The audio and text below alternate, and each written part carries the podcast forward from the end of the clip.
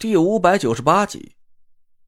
这是我自打踏入九凶之地以后的十几天里，我睡得最踏实的一次。等我睡醒了，美美的伸了个懒腰，坐起身来。我靠，这么黑！我眼前一片漆黑，我什么也看不见，也不知道其他人都在哪里，心里有点发慌。最让我感到不安的是，我竟然没听见郭永哲那震天动地的呼噜声，我一下子就紧张了起来。郭子，那爷，慧文，你们在哪儿呢？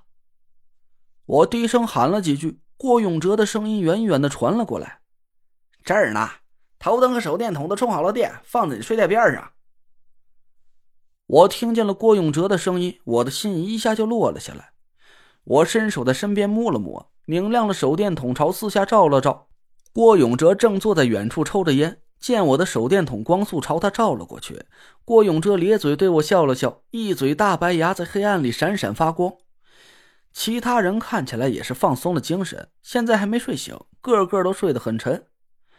我看了看睡在田慧文身边的唐果儿，他侧着身抱着田慧文的一只胳膊，长长的睫毛时不时的颤动一下，睡态是娇憨无比。在那一刻，我心里都有点怀疑自己，我会不会是想错了？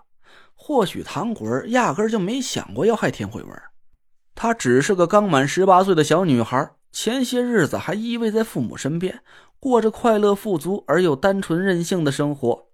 现在她被迫放弃了全国巡回赛，和我们一起到这凶险的九凶之地，难免是会产生不安和恐惧的心理。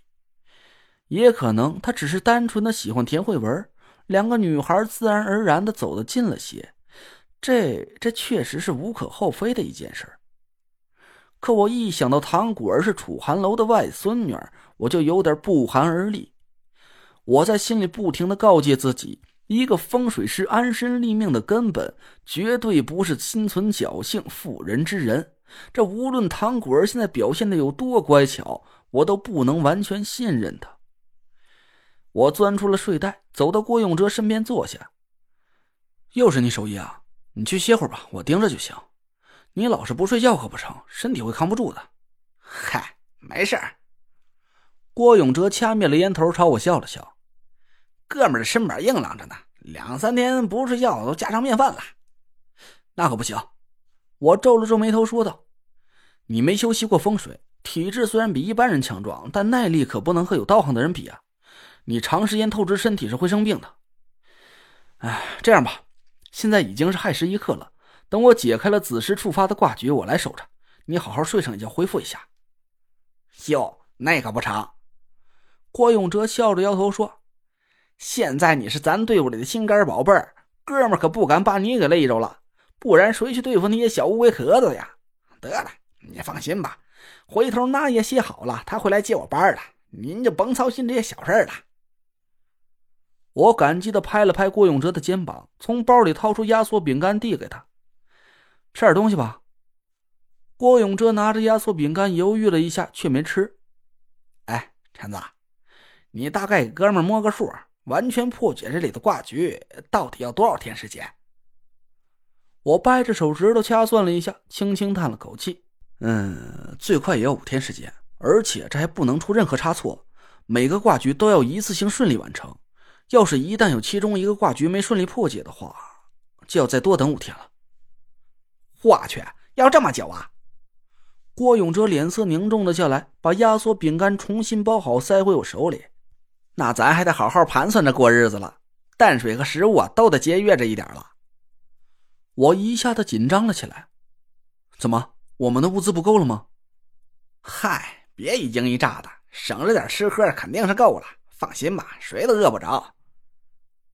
郭永哲拍了拍我的肩膀，虽然他脸上的表情挺轻松的，但我心里隐隐有点不安，总觉得他是在故意宽我的心。这一路走过来，我们经过的都是地上的丛林和裂谷地带，无论是淡水还是野果和野味都很充足，从来就没出现过食物紧缺的情况。现在我们被困在这个暗无天日的地下墓穴里，到处都是冷硬的泥土和石块，别说是食物了。就连水都没有一滴。我记得我们下墓之前，每个人只带了五天量的食物和淡水，也就是说，要是挂局破解的顺利的话，我们携带的食物和淡水刚刚够支撑到离开地下墓穴。但要是我破解挂局的过程中出现了任何意外，我打了个哆嗦，我们将会在没吃没喝的痛苦中继续挣扎五天了。郭子，你对这方面有经验，我们把所有的食物和淡水都交给你，你来分配吧。我赶紧把压缩饼干和水壶都塞到郭永哲手里，他也没推辞，全部装进他背包里。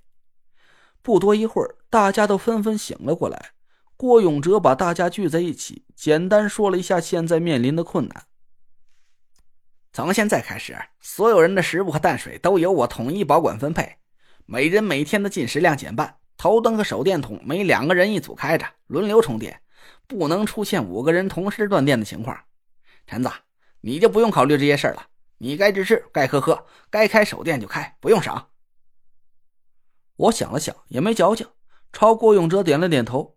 我心里很清楚，现在我是整个队伍里最需要保护的对象，只有我可以破解玄武天尊设下的挂局，所以整个队伍的人呢都得节衣缩食，最大限度保障我的体力充沛。我回报队友最好的方式，不是和他们同甘共苦，而是以最快的速度把剩余的七个挂局全部破解，带领他们顺利离开地下墓穴。田慧文和纳若兰关了头灯，打开背包，把食物和淡水都交给了郭永哲。唐果儿也罕见的没抱怨这种不公平的决定，他把压缩饼干和水壶都拿了出来，又瘪着小嘴从挎包里掏出几只巧克力棒，都给你吧，我自己私藏的，还没舍得吃呢。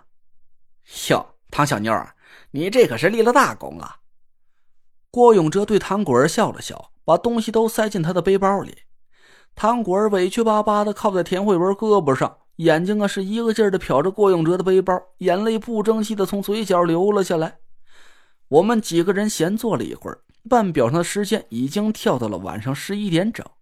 咔，一阵清脆的震颤再次从头顶和脚下同时传了过来。没多一会儿，头顶的星象就发生了变化。我抬起手电筒照了照墓道口，果然。墓道口的位置也挪移到了正北的方向。